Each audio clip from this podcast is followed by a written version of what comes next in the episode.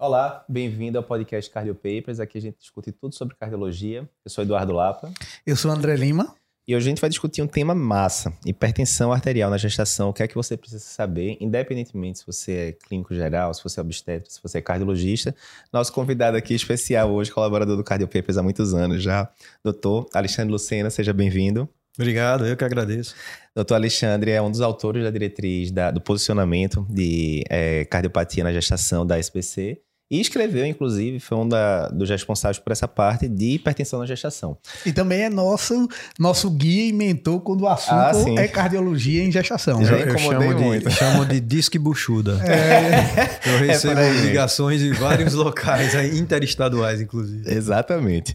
Mas, Alexandre, vê, a gente separou aqui cinco, seis dúvidas principais de hipertensão na, na gestação para tirar contigo, bem a visão prática mesmo, certo? Primeira dúvida sobre hipertensão na gestação. Como é que eu vou classificar a hipertensão arterial na gestação? Peguei lá uma gestante que está com a pressão de 150 por 90. O primeiro, critério muda para diagnóstico, sim ou não? Segundo, uma vez dado o diagnóstico, quais são os tipos de estágios hipertensivos que a gente pode encontrar numa gestante? Bora lá. É, a, a classificação de hipertensão na gravidez, ela se subdivide em quatro tipos. Eu tenho a paciente que é hipertensa crônica uhum. e engravida. Perfeito. vai ficar hipertensa. E aí, a hipertensa crônica, às vezes, ela responde à vasodilatação da gravidez, que ocorre ali em torno, começa a partir de 8, 10 semanas, e diminui o, a necessidade de antihipertensivo. Certo. Às vezes, não. Quando ela tem é, muita disfunção endotelial, ela não responde. Então, uhum. vai ser uma hipertensa grave.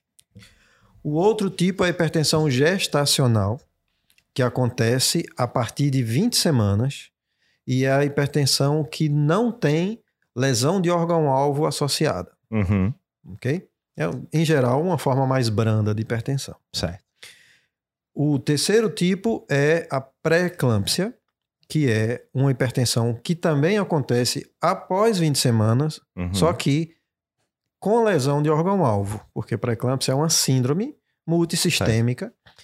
que pega tanto é, de forma mais precoce até o rim, uhum. né? o sinal mais precoce é a proteinúria, quanto Perfeito. pode dar alteração de fígado, de função hepática, TGO, TGP, alteração de coagulação, já andando no caminho de síndrome HELP, uhum. alterações do sistema nervoso central, né? pré-eclâmpsia, eclâmpsia, a eclâmpsia seria a convulsão, uhum. né? no paciente com pré-eclâmpsia, e o pior tipo, que é a pré-eclâmpsia superposta a uma hipertensa crônica.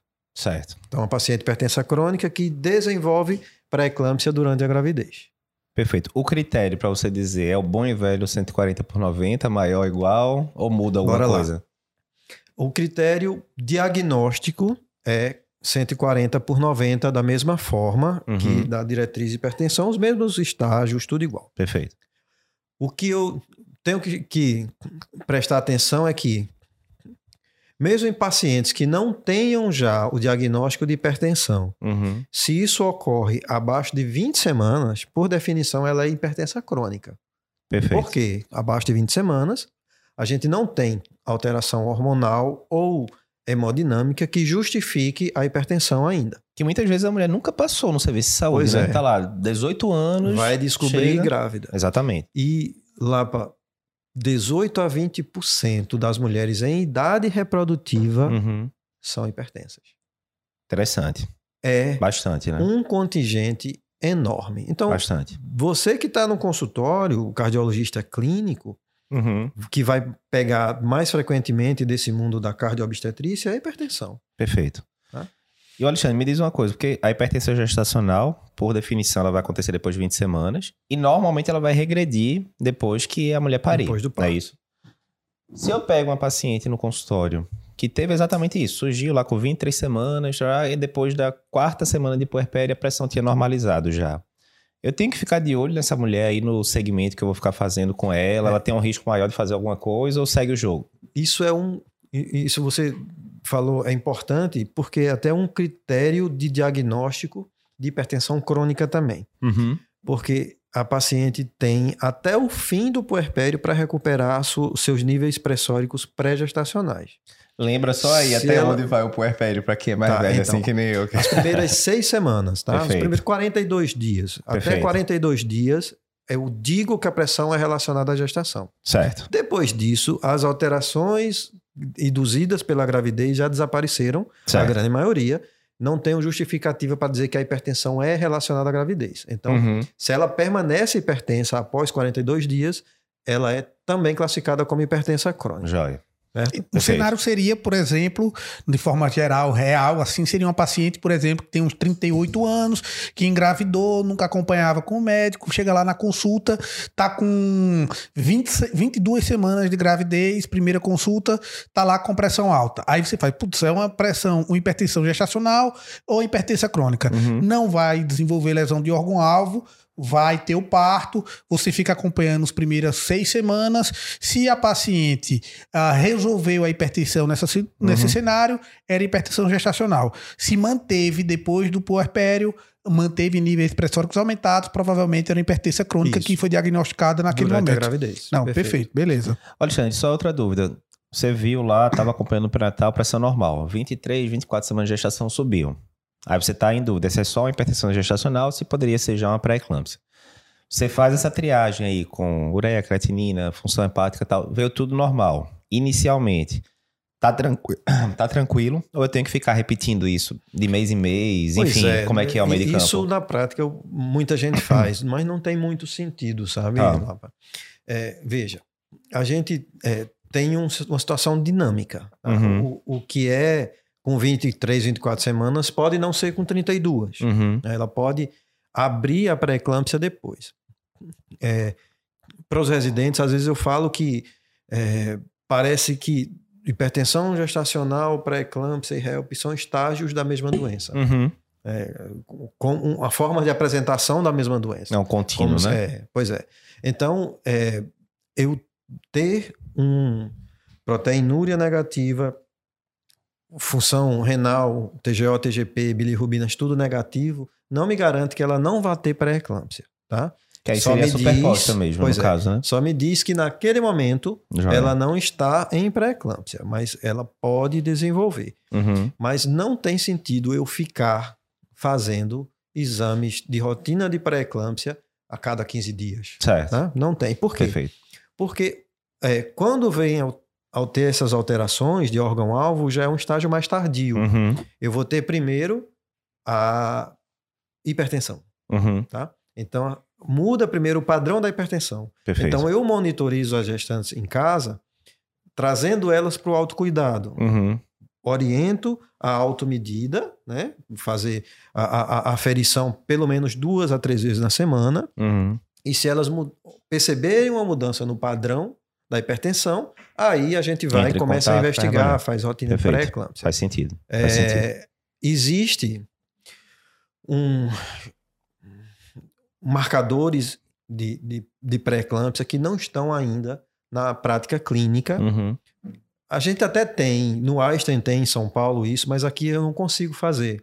A grande maioria do Brasil não consegue, na uhum. verdade que é a relação entre as substâncias angiogênicas e antiangiogênicas. Uhum. Porque a pré-eclâmpsia vem da placenta, desculpa, a pré-eclâmpsia vem da placenta na, na, na uhum. no processo ali de, é, de placentação mesmo, quando ocorre a abertura das artérias espiraladas, a perfusão placentária é, é adequada. Uhum. E se isso não ocorre de forma, da forma que tem que ser. A famosa migração trofoblástica, pois né? É, segunda, segunda onda. onda. essa, essa mesmo. Seis períodos de medicina, se isso, né? Se não, não acontece, eu vou ter uma isquemia placentária, certo. microtrombose placentária, isso gera uma cascata inflamatória, disfunção endotelial e aí segue Perfeito. na síndrome inflamatória da pré-eclâmpsia, tá?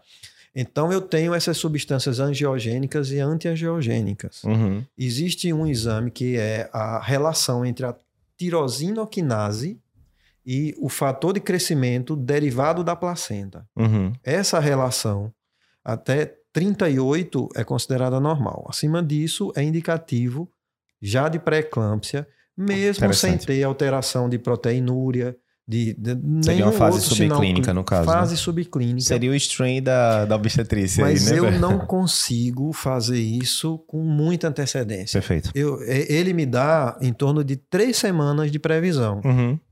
Três semanas pode fazer a diferença para o neonato? Pode, né? Uhum. Porque muda bastante o, o nascer com 28 semanas ou nascer com 30, 31 a 32 Uhum. semanas, muda muito para o bebê.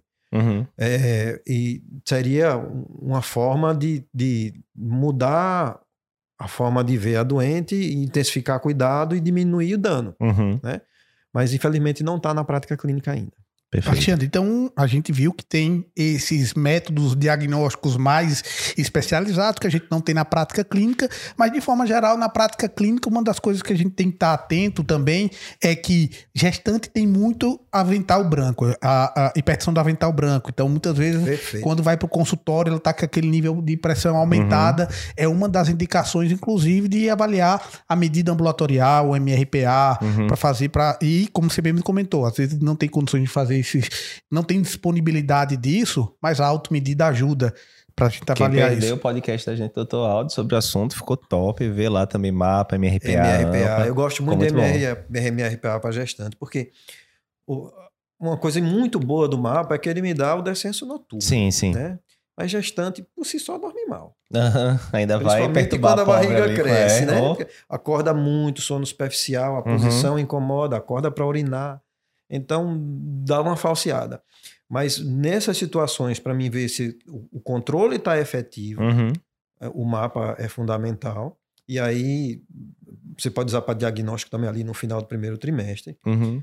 E para saber se a paciente tem um avental branco Uhum. ou se ela tem hipertensão mascarada, né? Funciona para as duas coisas. Boa. Perfeito. É importante o mapa na gravidez e assim, não existe uma mudança do- dos critérios diagnósticos. Então, Uhum. o resultado que sai no mapa lá, teoricamente, é a mesmo que eu vou adotar para a gestante. Boa. Outra orientação com relação à medida da pressão arterial na gravidez é fazer deitado e quando for aquelas pacientes que têm um nível, uma a gestação mais adiantada, que o útero está aumentado, fazendo decúbito lateral esquerdo, não é isso? Essa técnica a gente usa para. Veja, o, o ideal, o ideal mesmo é medir a pressão da gestante sentada. Sim, Com sim. o braço, assim, mais ou menos a Normal, altura. né? É. A técnica convencional. É, isso. É, o DLE, o decúbito lateral esquerdo, a gente usa para tirar o, o falseamento da alteração da, Uhum. do retorno venoso. Então, quando eu deixo ela deitada do lado esquerdo ali, Tá na 10 enfermaria, às minutinhos vezes. ali Tá, e tal, e revejo, tanto eu deixei ela em repouso, que isso, isso vai me ajudar, que às vezes Uhum. o paciente chega, entra na consulta, já senta, não é, não é Uhum. legal. É, quanto eu tiro a, a compressão aorto-caval e, e eu tenho uma medida mais fidedigna realmente da pressão. É Perfeito. importante. Agora, eu queria só chamar uma, Uhum. uma atenção uma coisa que a gente deu uma, uma, uma pulada que eu acho importante. Uhum. É, a gente tem dois níveis de pressão que são importantes na gravidez. Um é Uhum. diagnóstico, que é o 140 por 90, Uhum. e o outro é prognóstico, que é 160 por 110. Certo. Tá? É, é dito na literatura que é, a, a grande maioria dos estudos que abaixo de 16 por 11, Uhum. se é uma hipertensão gestacional ou uma pré-eclâmpsia inicial, eu nem preciso medicar. Tá? Aí é a minha próxima pergunta. Porque não teria. é, esse nível de pressão não tem aumento de morbimortalidade, nem materno nem fetal. Só para deixar registrado aqui, porque a gente vai dar aquela cortada no vídeo para botar depois. Alexandre, quando é que eu vou tratar a hipertensão arterial na gestante? Acima de 140 por maior ou igual a 140 por 90 é hipertensão. Mas só deixando claro, qual é o limite, então, a partir do qual começa a tratar no Ok. consultório, no hospital, enfim. Bora lá. É, entre 14 por 9, é, de 14 por 9 para baixo, não. Uhum. Entre 14 por 9 e 160 por 110 é uma zona cinzenta, Perfeito. ok? Se ela é hipertensa crônica, ajuste medicação ou inicie, se ela tiver 100. Né? Certo. Hipertensa crônica, eu sei Uhum. que vai, vai, a tendência é, é- é subir. Se ela é hipertensão gestacional, que não tem lesão de órgão-alvo, não tem nada, ou uma pré-eclâmpsia inicial, Uhum. você pode observar. Tá? Certo. Os obstetras nunca deixam, já chegam com metrosópio, né? Certo. É, 15 por 10, não, vamos olhar. Uhum. Mas, assim, na literatura, não há aumento de mortalidade. Perfeito. É, é, na prática, a gente começa. Uhum. Né? Porque a gente sabe que é uma doença progressiva. Certo. Né? A função do antihipertensivo é evitar lesão de órgão-alvo, complicação, que uhum. a paciente faça um AVCH, faça um edema agudo de pulmão, Perfeito. que tenha uma disfunção diastólica importante, que vai trazer repercussão. Uhum. É, a, o antipertensivo não previne pré-eclâmpsia. Certo. Então, eu fazer metildopa, nifedipina, para baixar o nível de pressão para 12 por 8, uhum. para que ela não tenha pré-eclâmpsia, isso não existe. Uhum. a síndrome vai evoluir. Então, a gente usar medicação antipertensiva para diminuir a pressão no intuito de evitar pré-eclâmpsia não funciona por conta da, da, uhum. das alterações inflamatórias, da cascata inflamatória da pré-eclâmpsia que começou Perfeito. lá atrás no primeiro trimestre, tá? Então, não tem muito sentido a gente usar medicação, a gente vai usar na gestação a menor dose possível, uhum. no menor tempo possível, sempre a indicação mais precisa, Já. ok? É, uma coisa que o risco Bem... seria baixar demais e diminuir a perfusão é. ultraplacentária, né? Isso. Aquela coisa toda, né? Existe um, um, trabalho bem interessante que mostrou que a redução de, de pressão arterial média para cada 10 milímetros que eu baixo, eu diminuo o peso do bebê em 176 gramas. Interessante. Então, é, a, a, o alvo é manter a pressão sistólica entre 110 e 140 uhum. e a diastólica ali 75, 80 até 90. Tá? tá. Esse é o alvo do tratamento para gestante. Perfeito. E aí vem a dúvida, né? A, a gente já viu aí os limites para tratar a hipertensão na gestante, mas que antipertensivos eu posso e que antipertensivos eu não posso usar na gestação? Perfeito, vamos lá. Primeiro os que contraindicados, certo. é mais fácil. É, a gente não usa IECA uhum. é, e BRA por questão de malformação fetal. Né? Então, eu tenho teratogenicidade associado. Uhum. É, o, no primeiro trimestre eu posso ter malformação cardíaca, no segundo uhum. e terceiro malformação renal, sistema nervoso central, tá? Certo. Então deve evitar. É, eu já tive bebê que nasceu com insuficiência renal, porque a mãe tomou losartana a gravidez inteira, quando uhum. o bebê nasceu, chegou lá parindo, quando nasceu, tava, já nasceu com insuficiência renal. Então não é lenda. Não, não é lenda. É, outra medicação que a gente tem que evitar de, de antipertensivo é, infelizmente, a espironolactona, uhum. porque é, é, uma droga importantíssima, principalmente para os pacientes que têm hipertensão resistente. Né? Uhum. Aquela drogazinha do resgate ali, a, a quarta droga, mas... Que todo gente... ano cai no TEC, né, galera? Isso é a quarta droga, espirona, é, quarta é. droga. Eu não devo, não devo fazer por conta do bloqueio hormonal que ela induz. Perfeito. É, os diuréticos é uma particularidade que os diuréticos tiazídicos existem alguns relatos de caso de malformação também no primeiro trimestre, mas isso não está batido martelo, certo. isso é uma coisa levantada. Relato de caso. Né? É, e eu evito o diurético também quando eu suspeito que a doente tem pré-eclâmpsia. Certo. Porque na pré-eclâmpsia eu tenho alteração de permeabilidade vascular e o líquido vai para o terceiro espaço. Uhum. Por isso que elas incham tanto. Certo. Fazem tanto edema, fazem derrame pericárdico, derrame pleural. E se eu faço o diurético, que ela está subindo hematócrito hemoglobina por uma concentração. Uhum. Então eu posso induzir mais lesão renal. Certo. Inclusive fazer um feedback negativo de aumento de pressão. Apesar do conteúdo hídrico dela total é alto, o, o volume tá plasmático efetivo dela tá baixo. Tá baixo. Interessante. Então eu evito, tá? Quando é tá. é que eu vou usar diurético da pré-eclâmpsia? Na paciente, a partir do segundo, terceiro dia do puerpério, que eu começo a ter a reabsorção desse edema para o intravascular. Uhum. Ok? Isso é, é tão tão verdade que muitas vezes você pega essas pacientes, ela tem o puerpério, estava até controlada. É. Terceiro dia. Começa sobe. a estourar a pressão, porque é, ela começou a reabsorver isso. isso. Perfeito. Isso mais a, a, a, queda da vasodilatação periférica. Uhum. Certo. Ela começa a voltar ao tono Isso foi uma das coisas que eu aprendi na prática, galera. Quando Patrícia teve Luísa, né, que é a minha filha maior. Que eu descobri que toda gestante ali no primeiro e segundo dia faz um edema grande mesmo inferior, mesmo que a gestação tenha sido tudo tranquilo. E depois que vai reabsorvendo, aconteceu isso também com o parente. Pode subir tá, a pressão. Pico segundo, terceiro dia. Eu me lembro que eu te incomodei com essa aí também, Alexandre e tal.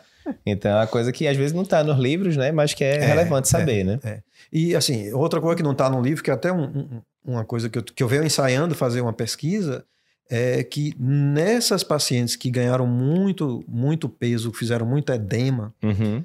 é, quando depois da, que eu inicio as medicações no puerpério da terceira droga, quarta droga, espironolactona. Uhum. Porque é liberado para o aleitamento. Sim, sim. Eu bloqueio a reabsorção de, de sódio e água ali, e a alteração que eu tinha de, de renina, jotecina, já começa a cair no puerpério, então uhum. Ajuda, ajuda bastante. Tá Alexandre, o diurético e com relação ainda a medicações que a gente não pode utilizar como antihipertensivo, outras, o atenolol, que é, é a medicação, o que é que o atenolol pode trazer aí para esses pacientes? É, atenolol é uma droga como beta-bloqueador que a gente já não usa de cara, né? Beta-bloqueador já não é primeira opção para tratamento de hipertensão. Perfeito. Porque tem muita gente que gosta de ah, beta bloqueador para uhum. mulher, uhum. porque vai ficar mais né, tranquilo, assim, menos taquicardia. não, não façam isso, por favor. É, a tenolol a gente não deve usar dos beta bloqueadores, é o que a gente tem que evitar mesmo, por conta de que ele é, passa muita barreira placentária e ele induz muita restrição de crescimento. Tá. Os bebês ficam muito pequenos uhum. é, e isso pode trazer repercussão por feto importante. Então a gente certo. evita, tá? Não é contraindicação, mas evitar, é uma sugestão para evitar. Alguma que é que outra classe? Vai... E é, é dose pronto. dependente. Alguma ah. outra classe de medicação que você recomendaria ter mais cuidado uh, nesse tratamento de hipertensão? Não, os principais são essas aí para a gente evitar. Agora vamos às doses que a, vamos às drogas que a gente Isso. usa. Vamos lá. É, até Bem pouco tempo atrás, a gente tinha uma melhor droga, que era a metildopa, que está uhum. no mercado há 50 anos.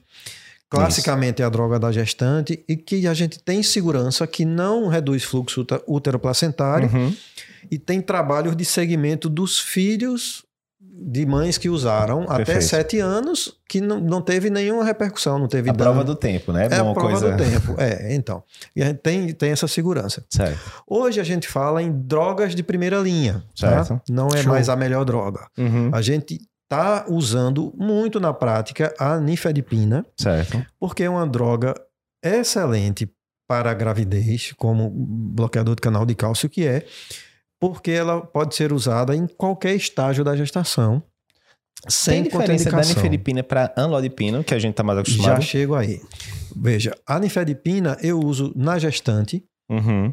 eu uso no pico hipertensivo, e hoje a tendência é usar mais nifedipina do que hidralazina venosa. Certo. Né, a nifedipina oral. Uhum. Tá, hoje tá, tá entrando para ser a melhor droga. Então certo. se liga aí, pessoal. Ah, a gente está acostumado a utilizar hidralazina venosa, mas aí a novidade é que você pode utilizar a nifedipina oral uhum. nesse pico. É, e tem trabalho head-to-head -head que mostra que a nifedipina tem um efeito maior, de maior, de maior é, controle mais prolongado da pressão. Uhum, se eu usar para de bola. Perfeito. Os obstetras usam a nifedipina para inibição de trabalho de parto. Uhum. Então é uma droga bem aceita, uhum. né, pelos obstetras, ele já tem mão. E é uma droga que eu uso no aleitamento com segurança que passa menos de 1% para o leite. Tá. Então eu uso em todos os estágios da gravidez, tá? Uhum. Aí você diz comodidade posológica. É, a gente tem a, as apresentações é, retarde, que a gente uhum. pode usar uma ou duas vezes por dia, né? mas é, a comodidade posológica na gravidez a gente meio que deixa de lado. Tá. Por quê? Porque a farmacodinâmica da gravidez muda. Uhum. Então, meia vida de droga muda, tempo de eliminação de droga, o clearance renal muda, porque uhum. muda a taxa de filtração glomerular muda degradação hepática, então isso tudo muda. Uhum. A tendência da gente é usar dose, doses mais fracionadas, certo. com maior frequência durante a gravidez. Aí vai três vezes por dia mesmo e vamos embora. É, porque tá. é melhor, eu consigo garantir um nível tá. sérico. Entendeu? E... Então, a pergunta foi amilodipino ou Isso. nifedipino. A diferença dos dois é só que eu tenho muito mais segurança, estudo, tenho muito mais comprovação de, de, de segurança com nifedipina é do que a amlodipina. é. Não tenho nenhum estudo dizendo que a amlodipina faz mal, Aham. tá? Mas eu- ela entra como o segundo blo- blo- Tá. é, bloqueador de canal de cálcio. Certo. Se a paciente já usava amlodipina antes de engravidar, bem adaptada, Tá de boa, deixa quieto. engravida, mantenha a amlodipina dela. Eu já fiz isso algumas vezes, sem nenhum problema, Tá. tá? É, então, o- outras drogas que a gente pode classificar como drogas Primeira de, linha. de- de primeira linha de bom uso são os beta-bloqueadores. Uhum. Lembrar que todo beta-bloqueador pode passar a barreira placentária e induzir restrição de crescimento, então eu, é dose dependente, tá? Eu vou usar sempre da menor dose, e aí, particularmente, eu uso o beta-bloqueador como a segunda ou terceira droga, Tá. tá? E que o pessoal cita muito o labetalol, né? Nas diretrizes é, europeias, É, internacionais, que a gente não tem muito fácil aqui, é. né? O labetalol, na verdade, é um alfa e beta bloqueador. Isso. Mas os trabalhos feitos lá fora, todos são com, com labetalol. Uhum. É, quando se faz trabalho head-to-head, é, me- é metildopa, nifedipina e labetalol. São Uhum. as três. É, também é usado para pique hipertensivo labetalol, Uhum. na forma venosa, mas é, o efeito é similar. similar. Tá. Tem um trabalho muito interessante lá para que comparou a nifedipina com a metildopa e com o labetalol. Foi um Uhum. estudo de, de eficácia mesmo. Certo. A- o controle antipertensivo com a nifedipina é melhor do que com a metildopa, Certo. quando eu faço a comparação de uma droga com a outra. Interessante. Mas às custas de fetos menores, porque Uhum. ela diminui mais o fluxo uteroplacentário. Tá. Então é questão de titulação, né? Você Perfeito. vai usar a, a- a menor dose, só não pode induzir hipotensão. Perfeito. Perfeito. Tá? É, e aí, nitrato? Pode, você pode usar nitrato, um vasodilatador, tripidralazina oral, Uhum. pode. Né? Não são bons antipertensivos, mas naquele contexto já está com três drogas, eu preciso Uhum. temperar, botar um pouquinho de sal e pimenta. Tá. E a Beleza. clonidina? A clonidina é, é um raciocínio similar ao, ao da metildopa. É, o que é que a gente usa metildopa e não usa clonidina? Porque a clonidina dá muito mais é, restrição de fluxo ultraplacentário. Entendeu? Uhum. A metildopa não. E dá muito mais efeito rebote. Com Tá. Muito Então- efeito colateral para É o gestante. clássico, né? Do rebote. Da... É, e ainda tem alguns estudos, porque você sabe que a clonidina também impregna o sistema nervoso Isso. central e É. dá sonolência. Isso. Tá. Existem relatos de, de distúrbio do sono dos RNs também com clonidina. Então a gente. Ó, o menino já não dorme direito. Aí, não, mas aí é bom, pô, bota pra Ah, sim, dormir. bota pra dormir mais. Então pronto, aí Aí- pode ser considerado realmente, né? Ok, meu amigo, as Eu disse isso, semanas não, é, bronca. dita, por favor, corta. As primeiras semanas são bronca. Perfeito. Alexandre, e agora a gente já falou aquela classificação da- dos quatro tipos de hipertensão né, que pode ter na gestante. E a gente falou rapidamente sobre pré-eclâmpsia, né? A gente comentou sobre as lesões de órgão-alvo e tal, mas hoje em dia, assim, quais seriam os critérios de livro para dizer, não, essa gestante aqui está com pré-eclâmpsia e não é só uma hipertensão gestacional? Pois é, veja. Isso é um limite, às vezes, que é difícil para quem é hipertensa crônica, sabe? Porque Uhum. qualquer paciente hipertensa crônica pode ter um, um descompensação da hipertensão e começar a fazer pique hipertensivo, tá? Certo. Então, essa separação, às vezes, não é simples. Certo. A gente tem alguns critérios de gravidade que a Uhum. gente classifica como hipertensa é, crônica que virou pré-eclâmpsia. Uhum. Assim, se a paciente não tinha nada e começa a desenvolver hipertensão, bate 16 por 11, ela já entra com, com, com o pé na pré-eclâmpsia. Aí eu vou fazer proteinúria, que Certo. não é obrigatório, eu posso ter ou não a proteinúria, Uhum. que às vezes a proteinúria só aparece tardiamente, às vezes só no puerpério. Perfeito. Então, se eu faço durante a gravidez um- a proteinúria é negativa, não necessariamente eu excluo pré-eclâmpsia. Que pode ser com o dipstick mesmo, da velha de Pode. guerra. Como é que é? Pode, O... né? Duas cruzes na fita, Certo. ou a relação, é, a microalbuminúria, né? A relação Uhum. proteína-creatinina na urina, Uhum. até 0,3, né? 300 mi- miligramas, Certo. ou a proteinúria de 24 horas, que é, é também o mesmo valor, 300 Certo. miligramas. Antigamente existia um valor que a gente dizia que era acima de 5 gramas, era, que era pré-eclâmpsia grave, era prognóstico. hoje em dia não isso mais, né? caiu. Tá? Perfeito. Então, proteinúria definido. Proteinúria é, e as lesões é, de órgão-alvo, tipo alteração TGO e TGP, queda de plaquetas, Uhum. já naquela sinalização de síndrome HELP mesmo. Perfeito. Né? Se eu Perfeito. tiver, mesmo, mesmo que eu tenha pressão limítrofe ou pressão normal, proteinúria negativa, se ela a, começa a ter sintoma de eminência de, de eclâmpsia, ou seja, turvação visual, sonolência, náusea e vômito, a dor impregnação. direito ainda conta também conta, ali para conta. É, mas isso é mais para eminência de, de, de, de, de eclâmpsia e é, não diagnóstico direto de pré-eclâmpsia, tá? Joia. Então, às vezes, as coisas ficam meio misturadas. Uhum, perfeito. Antigamente tinha um edema. É quando, verdade. Quando o pré-eclâmpsia se chamava DEG, né? Doença hipertensiva. Era, no meu tempo era DEG. É, pois é, mas desde 2000 que não é mais DEG. Né? Levou um tempinho para sair da boca do povo, mas. É, é. Então, é, então peguei. Pô, a gente entrou ali, né? É, é, é DEG era uma tríade, né? Hipertensão, é, proteinúria e edema. Uhum. Hoje a gente não obrigatoriamente tem a, a proteinúria uhum. e não obrigatoriamente tem o edema. Né? Aliás, o edema saiu como critério diagnóstico. Uhum. Hoje, o que a gente usa bastante é o ultrassom Doppler, uhum. que a gente faz no primeiro trimestre, no final do primeiro trimestre, ali entre 11 e 13 semanas, que se tem uma circulação uteroplacentária com restrição de fluxo uhum. da artéria uterina, já é um sinal de alerta para predição de pré-eclâmpsia. Uhum. E o Doppler, a gente repete ali no meio do segundo trimestre, em torno de 22, 23 semanas, da mesma forma. Inclusive, existe uma calculadora da. da, da é, como é?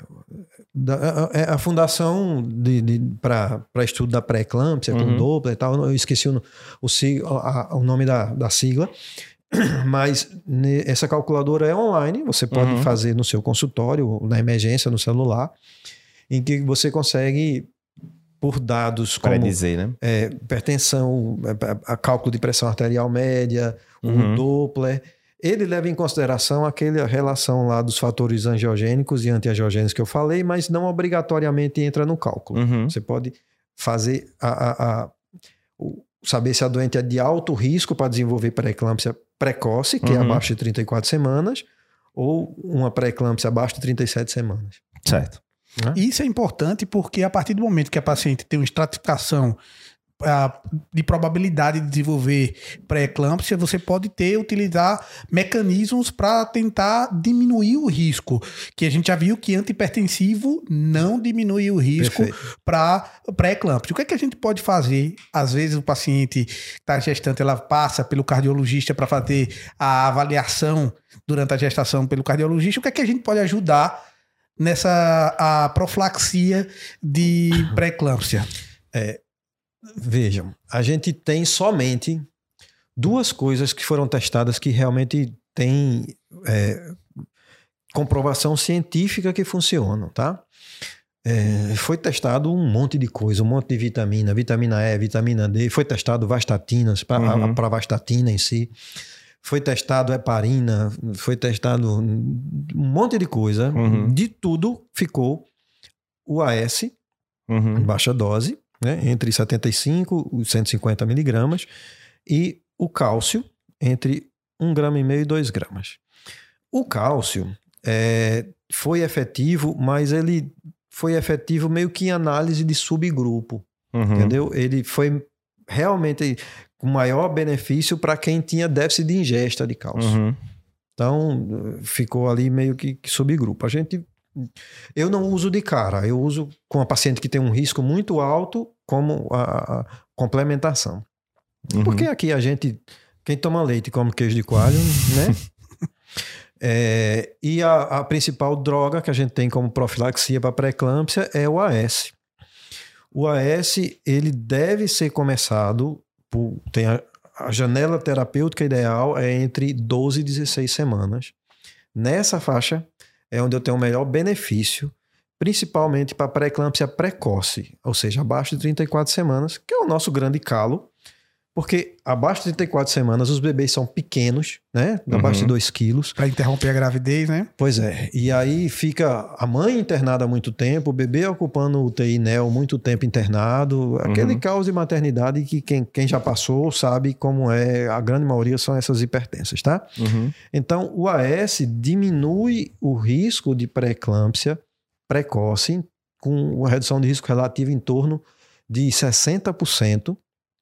É uma reação, é, Bastante. reação de risco relativo boa.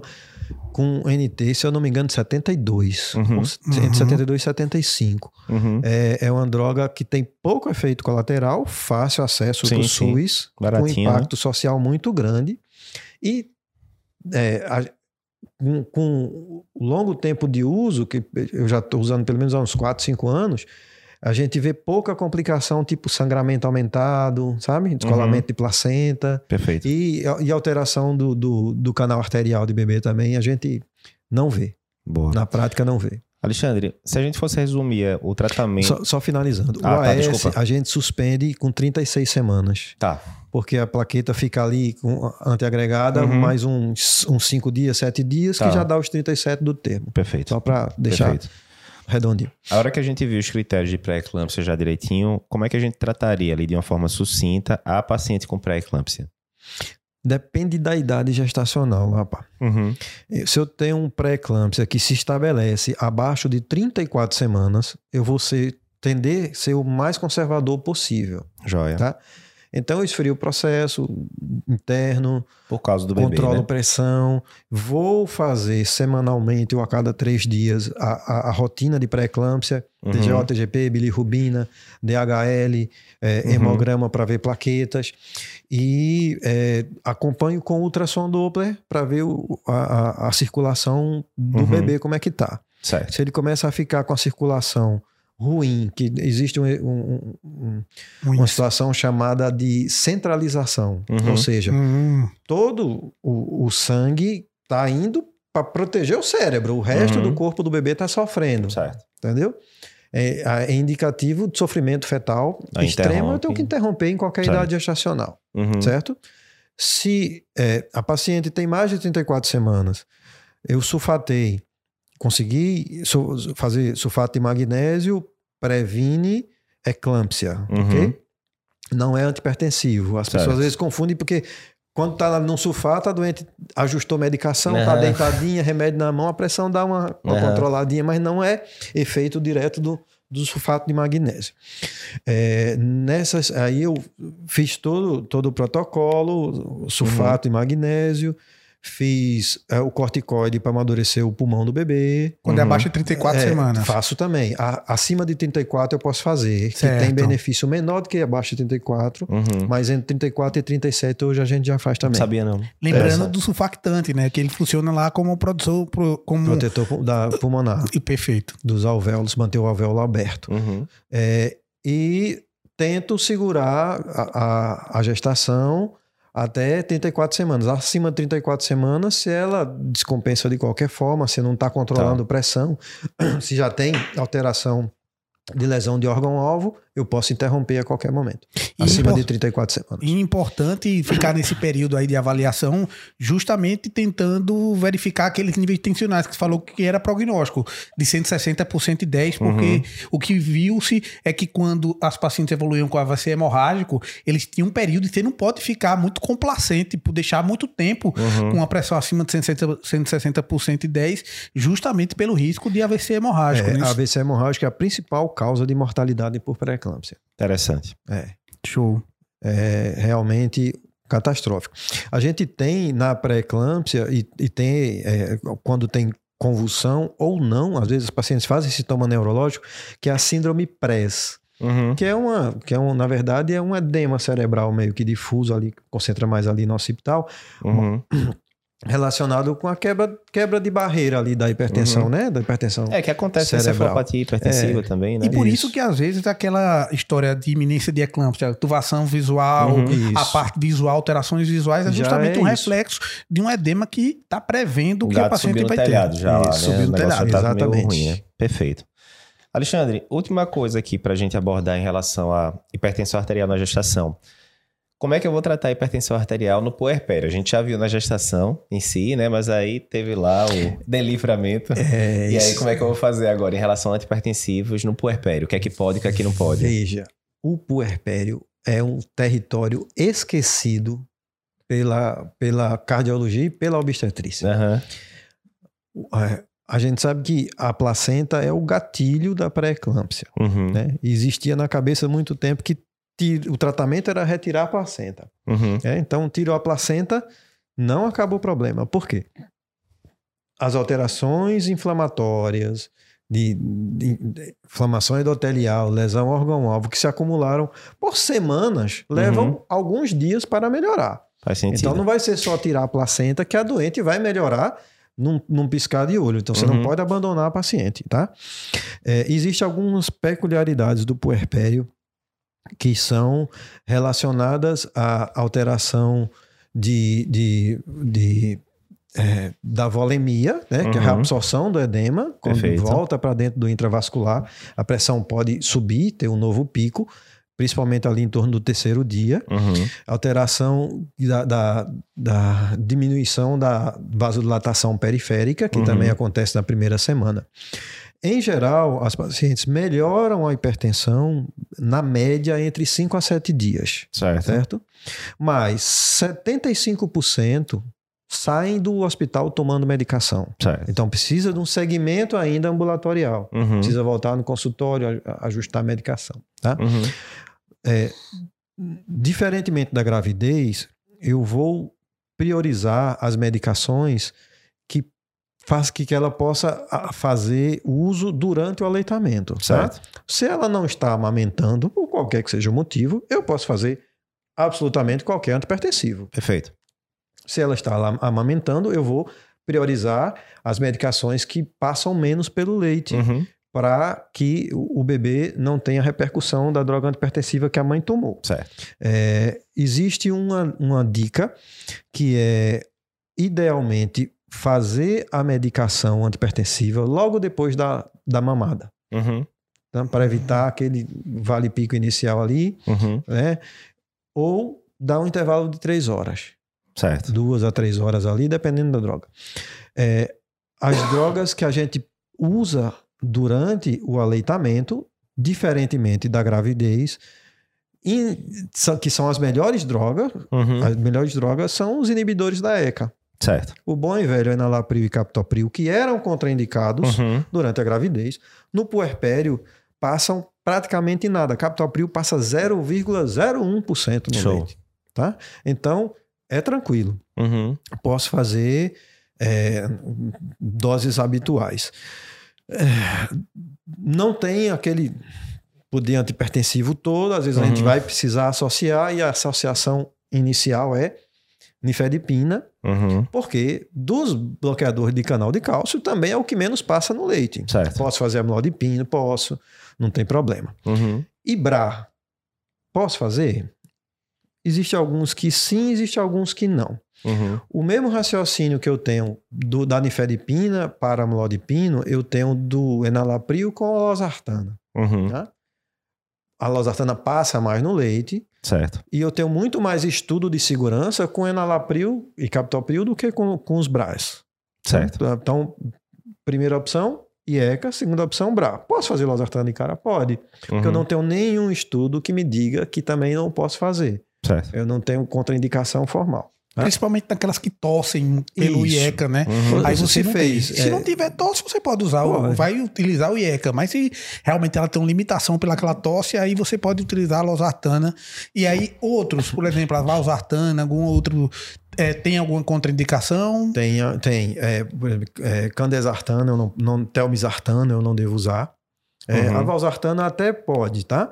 Mas não tem tanto estudo. Dos BRAS, a- o que tem melhor, melhor nível de evidência é a losartana mesmo. Uhum. Ótimo. É, e beta-bloqueadores. Posso usar beta-bloqueador.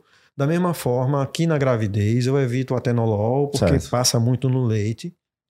É, mas posso usar, e aí, propanolol é uma boa droga, passa muito pouco. Metoprolol, mais uma vez, é uma boa droga. Bisoprolol, posso usar. Carvedilol, se é uma paciente que tem uma disfunção ventricular, que eu uso Uhum. bastante para gestante, também posso usar. Uhum.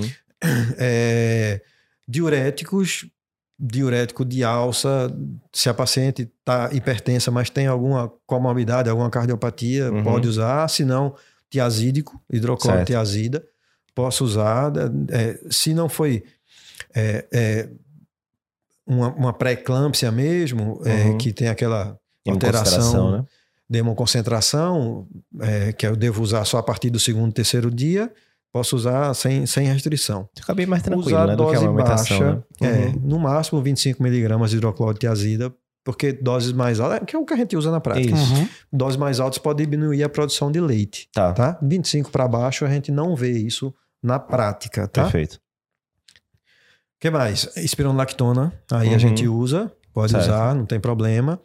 Ah, Assinal quase completo geral, já, é, né? na- melhora Tá bastante tranquilo, a né? situação. É. Show. Beleza. E normalmente é, a maioria vai sair usando medicação, mas tem uma flutuação muito grande. Co- Costumam pedir o quê? Uma semana depois da alta, Uma volta para semana, reavaliar. duas no máximo. Perfeito. É o tempo ideal, porque Para não da correr mesma risco de forma que fez a né? pré-eclâmpsia e subiu tudo Perfeito. em uma semana, dez dias, duas semanas já está retornando ao normal. Quem Perfeito. teve uma, um episódio de gestação com pré-eclâmpsia, as próximas ah, gravidezes é, ou qualquer outro, qual é a recomendação para as próximas gestações para quem teve um primeiro evento? Muito bom, André.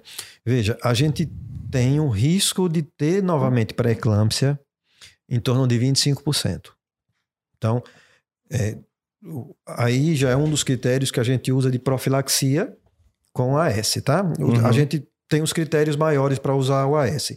Hipertensa crônica, diabética, tipo Uhum. 1 ou tipo 2, lúpus, né, colagenose de uma forma geral, Uhum. se tiver SAF então, é, paciente que, é, que tem um, uma pré-eclâmpsia prévia, Uhum. principalmente com parto prematuro abaixo de 34 semanas, tá? Que aí é a Certo. prevenção secundária. Já, ela já teve um- uma, um- uma Uhum. pré-eclâmpsia prévia, tá? Perfeito. Então essas têm indicação de usar S já desde 12 semanas. Joia. Perfeito. Mas Ah, não há contraindicação de, de engravidar novamente, não, né?